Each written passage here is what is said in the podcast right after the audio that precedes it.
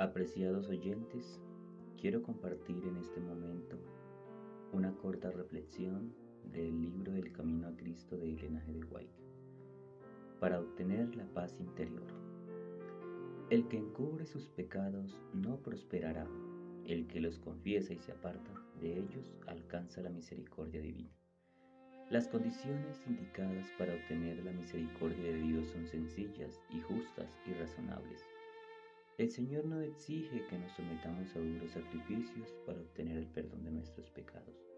No necesitamos hacer largas y agotadoras peregrinaciones ni practicar rigurosas penitencias para encomendar nuestras almas al Dios de los cielos o para espiar nuestras transgresiones, sino que todo aquel que confiese su pecado y se aparte de él alcanza la misericordia.